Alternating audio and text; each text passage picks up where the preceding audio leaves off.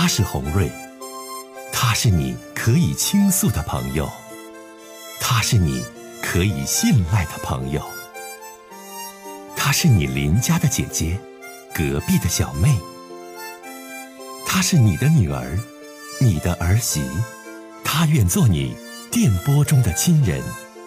心有千千结，洪瑞与你相约。各位好，我是洪瑞，感谢您通过蜻蜓 FM 来收听《心有千千结》。收听节目的听友也可以通过手机微信公众平台和洪瑞进行互动。我们《心有千千结》栏目的手机微信公众号是大小写英文都可以，FM 八八八 X。FM 八八八 X，拿起您的手机，通过搜索 FM 八八八 X 就可以加入进来了。好的，接下来的时间，让我们来接听听众的热线。我们去接热线。你好，您，红姐您好。哎，你好，欢迎李先生。嗯。啊，我今年二十七岁。哎，你好。嗯。啊，那那个我说话现在有回声吗？啥声没有啊？都很正常，小伙子，说吧。啊，那挺好。嗯。我就是大概。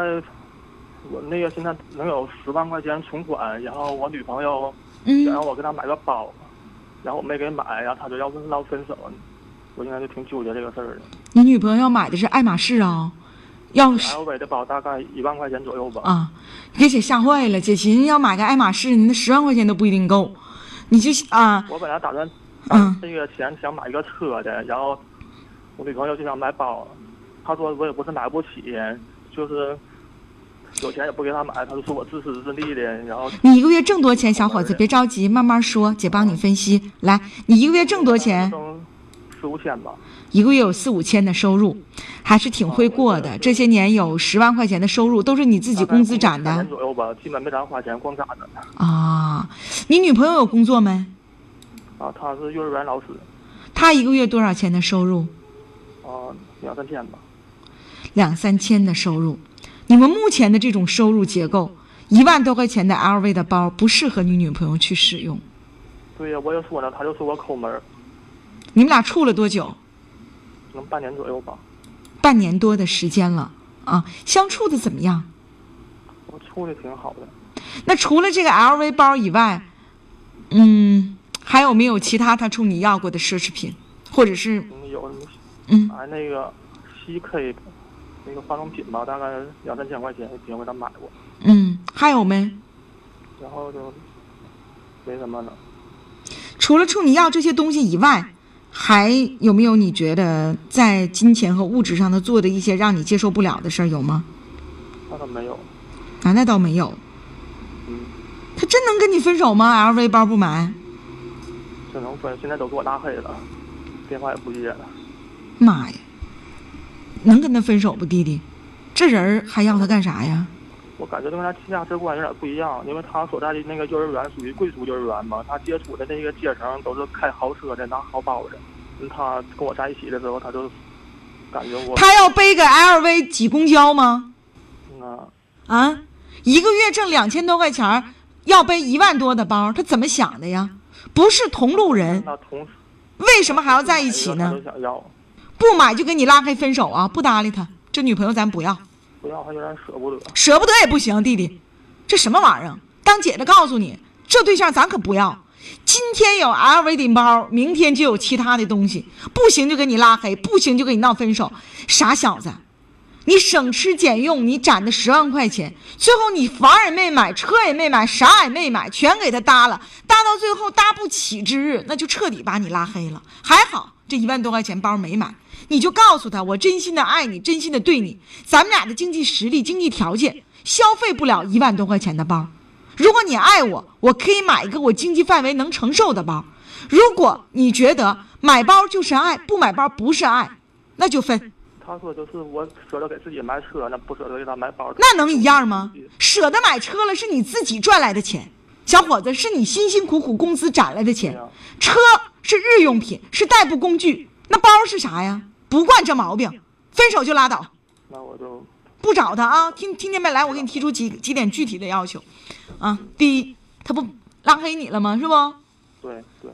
你不给他打电话，不找他，你能做到不？我心里还有点舍不得。舍不得你，你你能能买得起这个包，就一直就这么供养他下去吗？你第一次 LV 包包买了，第二回下一个你你怎么办，小伙子？你去借钱呢？你去贷款呢？他说也我也不是买不起，说有钱也不给他买，就说我抠。那不一样，孩子你太傻了，不是买不起，有钱不买，十万块钱那是你辛苦的血汗钱攒了有正事儿用的。以你们目前的收入和条件，不适合消费一万多块钱的包。他就挣两千块钱，你一个月挣五千块钱，买包买一万多的，这毛病一旦惯了，你将来那日子能过吗？感觉也过不了，但他的那个接触的好像都是有钱人嘛，跟我思想不太一样。那就让他找有钱人去吧。他上的是贵，他什么什么，他是贵族幼儿园的幼儿园老师，那就让他找贵族去吧，小伙子，你是普通人。他说都看别人都背，他都想要。你就告诉他，我不想给你买，不是我不舍得，我是想把这十万块钱真正的能有用的地方去。你把道理都跟他讲明白，明白没，小伙子？如果讲明白道理了，他还是拉黑你，就要跟你分手，坚决不能妥协，真的。你要不听姐劝，姐也没招，啊。好，谢谢红瑞姐。把道理讲明白，把道理说清楚。但如果他还是用一个包去衡量你们之间的感情的话，小伙子，你有点骨气。这人咱不能娶，知道吗？这人不能要。这小丫头听不明白话，听不懂话，不懂事儿的小丫头，你还要她干嘛？知道了。好，再见。哎呦，听得真的很来气哈！小伙子实的灰的，辛辛苦苦的几年工资都没舍得花，想买个代步的车。这家处幼儿园老师，身在贵族幼儿园，非让他买一万多包。刚打来电话给我吓坏了，我说这是想买十万块钱包啊？这咋回事？小伙子想把存款，这怎么就全花了呀？这啥呀？你真正爱是相互的体谅，相互的包容，哪是用包去衡量舍得与不舍得？再说了，这小丫头，你找着对象，你自己还不掂量掂量？就是普通的工薪族，每个月挣了五千多块钱，你的男朋友的月薪和你男朋友存的十万块钱，怎么就能像你想象中的一定要支撑于你那一万多块钱包呢？好，接下一位听友的热线，听听他的事儿。你好。哎，红瑞。哎，你好。哎，我听你节目好长时间了。嗯。嗯，你说我有些事儿啊，哈，总在心里头，就是呀，总像跟谁诉说呢。嗯。你说我来到，我是外地的，来沈阳，和我女儿在沈阳已经来了五年多了。嗯。我给人家带孩子。嗯。嗯，他呢，去年结的婚，结的婚呢，他结婚吧，我就是就给他一万块钱，什么都没给他买。完，这不是吧？这两天他就是他那个，就是我姑爷要张罗买车，买车。你说红瑞，嗯，我手呢有个十多万块钱你说我跟我爱人就是两地分居，就算就是也不能在一起了。嗯。你说我姑娘张罗买车，你说我想给她拿着钱吧，我还怕以后我指不上她。你说我辛辛苦苦攒点的过河钱你说老了怎么办呢？我寻我给她拿出去了，她现在都高兴了。你说我以后怎么办？要多少钱呢？哎呀，她想买个十万多块钱的车。嗯。他自己手没有没有那么多。那冲你借多少钱呢？冲你要多少钱呀？他都他都没说让我给他拿钱，但是呢，嗯，他总想着买车呢，就是好像是就是冲我这钱来的呗。啊，那你你没有那个经济买车，没有那个能力买车，他买完怎么养啊？对呀，他俩还想要个孩子。完了还还想买个车，你说我说深了吧？我一当丈母娘的，好像我参与人家的事儿参与太多。你说我不说吧？你说，哎呦，这心里头老就合计啊，这些事儿。就是我我这么理解，就姑娘想让你拿点儿，是不？对她有那心想让我给拿点儿。啊，然后你现在手里你有多少存款呀？嗯，有个就十二万吧。都是我自己现在打工挣的。嗯，您您对我特别信任，把你家家底儿全告我了哈。有十二万，有准数这是有十二万。哎呀，这些年打工赚来的，嗯，对，全是真是自己舍不得吃、舍不得穿攒的钱。对呀，嗯嗯啊，对对，攒的辛苦钱。那你姑娘和姑爷的月收入是多少啊？啊，我姑娘挣的少，她月挣三千多，她对象一月挣的五千多，也没有多少钱。哎，都是外地来打工的，在沈阳自己买个房子。那房子还有房贷没呀？有有有有房贷，好几十万呢。那你这条件还咋还买车呢？是我没法，我说我说的太多吧，好像是我当妈的什么都管似的。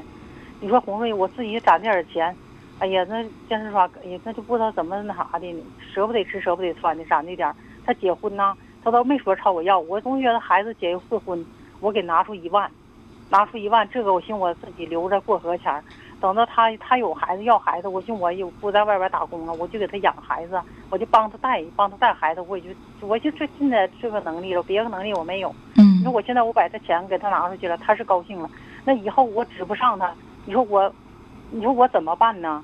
我手一点钱都没有啊！我咱赶年龄大了，我是干啥能？你说我都快都五十多岁的人了，你说我还上哪儿去能挣来这钱呢？嗯，说的都是。哎，现在有些孩子吧，也是也都不体谅爸妈呀。就是你妈这这钱都是血汗钱，哪是就说？像刚才你说那小伙似的，花一万多块钱跟女朋友要买 LV 包，我你可打一个光棍，你这钱咋赚？咋挣的？我也不能给他买，你往后怎么办呢？那可不咋的。这都在消费着未来，你真的，你真的大姐啊，你听我说，因为你姑娘呢，现在就是有意，但也没主动提说妈，你一定给我拿多钱，对不？哎，你呢，现在你先不表态，也不主动拿，大姐这可别主动拿啊，咱也不表态，也不主动拿，哎呀，看看咋咋整呗，他俩还行，凑不了钱，咱说这车寻思寻思，下一步又不买了呢。你现在就最纠结，你最想问我的是啥？你说我给他拿还是不拿呢？大姐拿，你十二万全拿呀！哎呀，我拿也就是你你吧，你听我说，你两万能买车吗？买不了车呀。那你大姐你就傻了，那可不行。就说啥呢？首先你有多少存款，你不能让你的孩子知道。虽然这存款它不是说今天的数字，也不是多少，还包括前一个小伙子，我也忘说了，我得说，就是在恋爱的最初期，还不是两口子的时候，你有多钱存款，你怎么马上告诉你女朋友有十万呢？你女朋友不就惦记你这点钱了吗？那怎么能说呢？对不对？嗯，你你姑娘知道你有多钱存款吗？哎，他知道。那你为啥要说呀？我就是通过前一个小伙子和这一个孩子妈啊，我提醒收音机前所有的听众朋友，就说在你处对象的过程当中，如果你手里有点存款，你也不能说。如果说他是奔着你存款及存款能买的东西来的，这爱情不是爱。当妈的当爸的也是。那孩子呀，有的时候他不懂事的孩子就惦着爸妈那点钱啃老啃老，是这样孩子啥也阻挡不了。你明知道，总听你节目，哎呀，每天十二点我都听。那你不早打电话，你不就不跟你姑娘说你存十二万的事儿了吗？你说呀？哎呀，没说红人，我跟你打电话，别人听不出来我声音是吧？听不出来，我都不知道你是谁，你更别说别人了。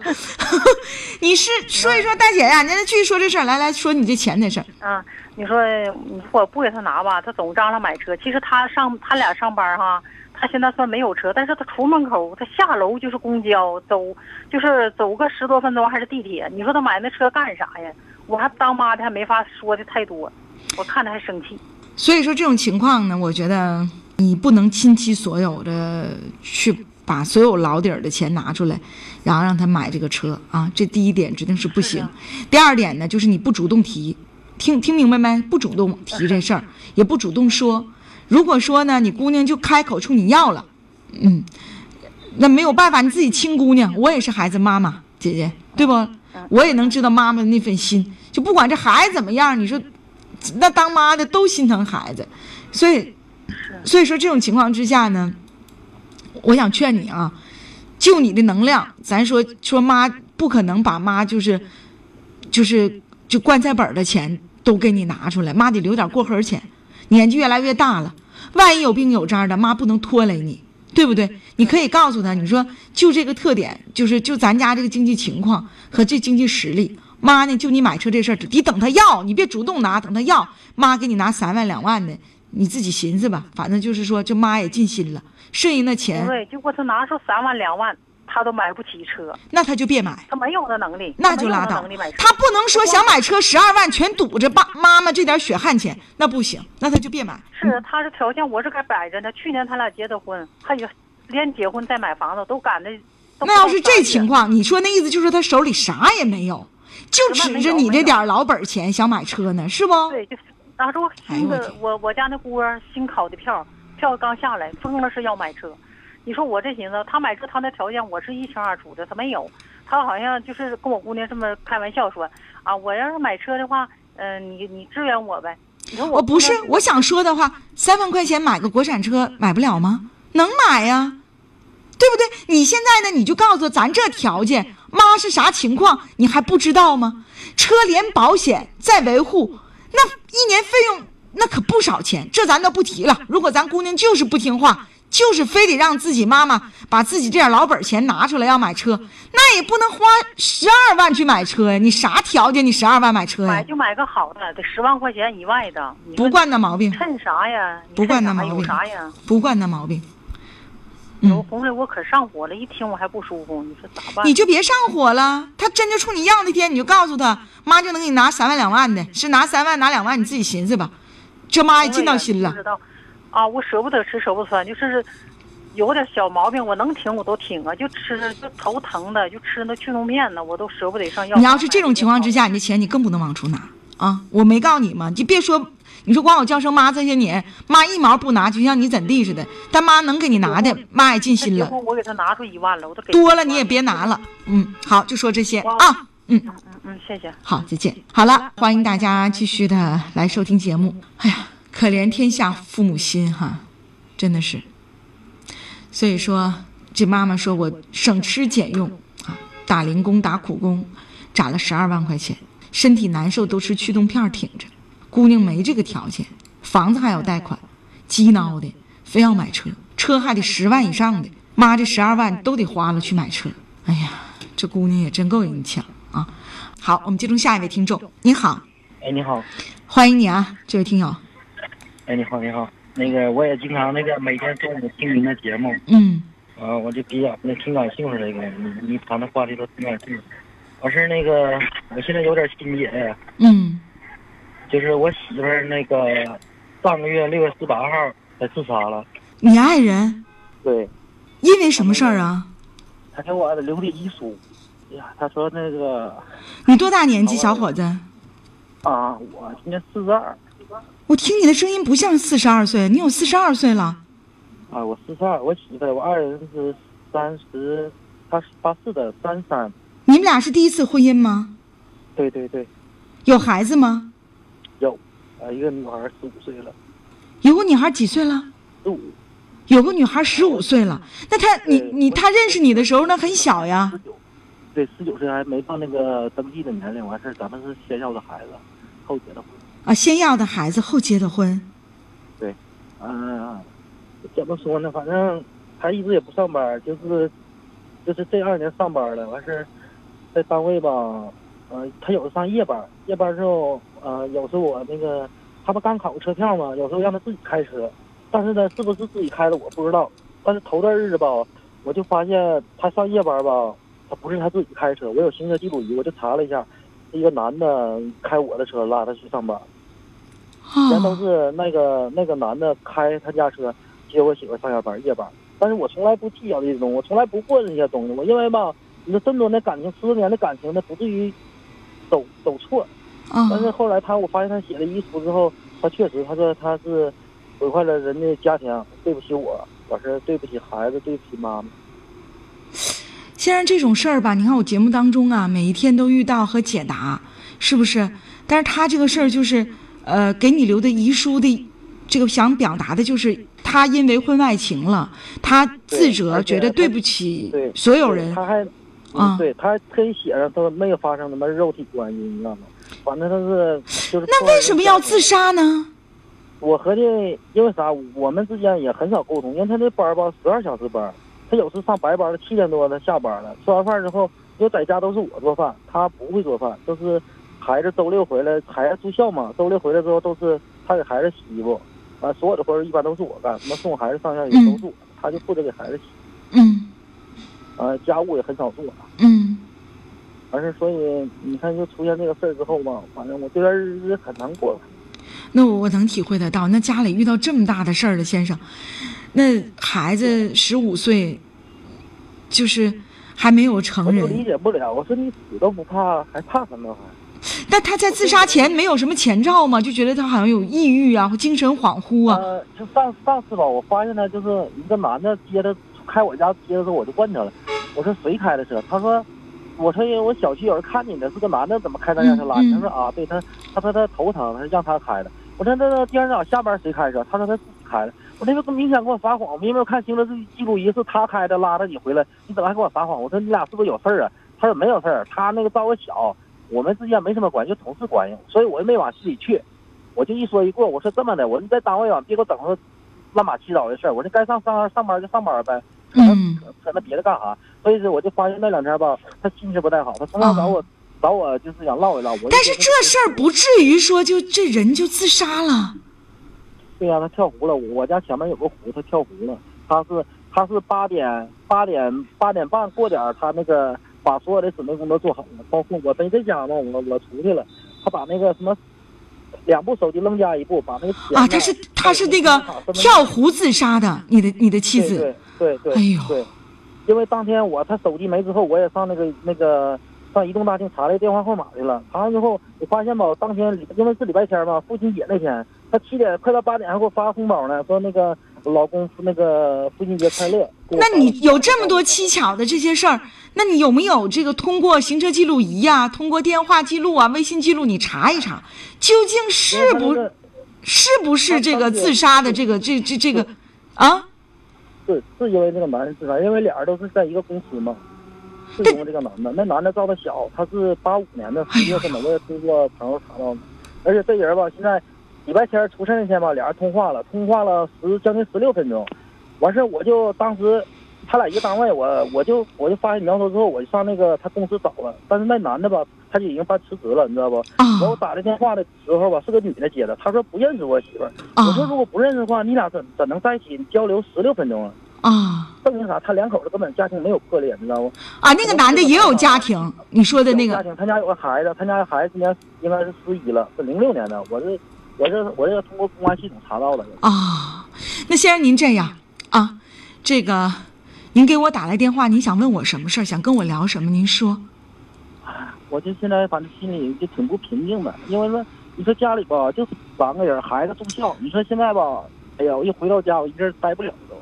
你吧，你现在你这情况吧，我跟你讲哈，人刚没有的时候，家里出这个意外的时候吧，你忙忙呵呵的，你可能还不注意，一旦人一静下来。回到家你就承受不了了，过了那么多年，对不对？然后孩子都十五岁了，对他那么好，他为什么要选择这条路？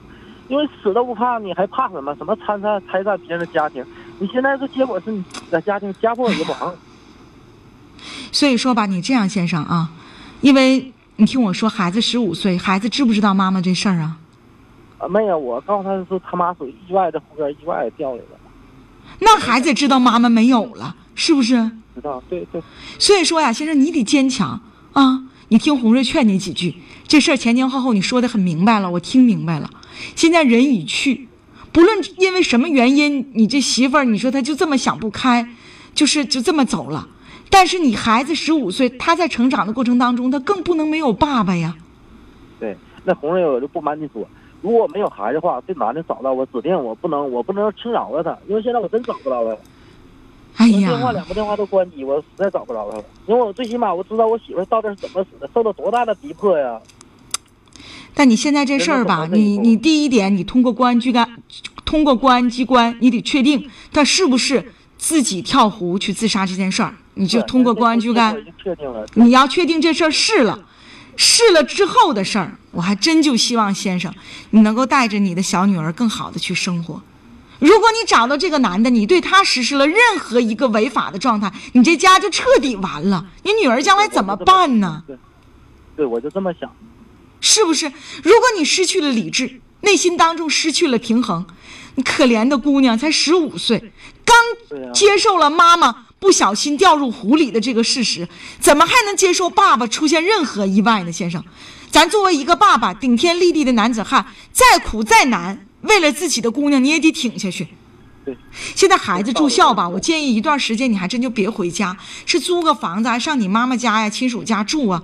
你缓一阵儿，你要回到家会看到很多昔日的场景，你从情感上、精神上都需要一个自己梳理好的过程，梳理需要一个很好的心理恢复、心理辅导的过程，先生啊。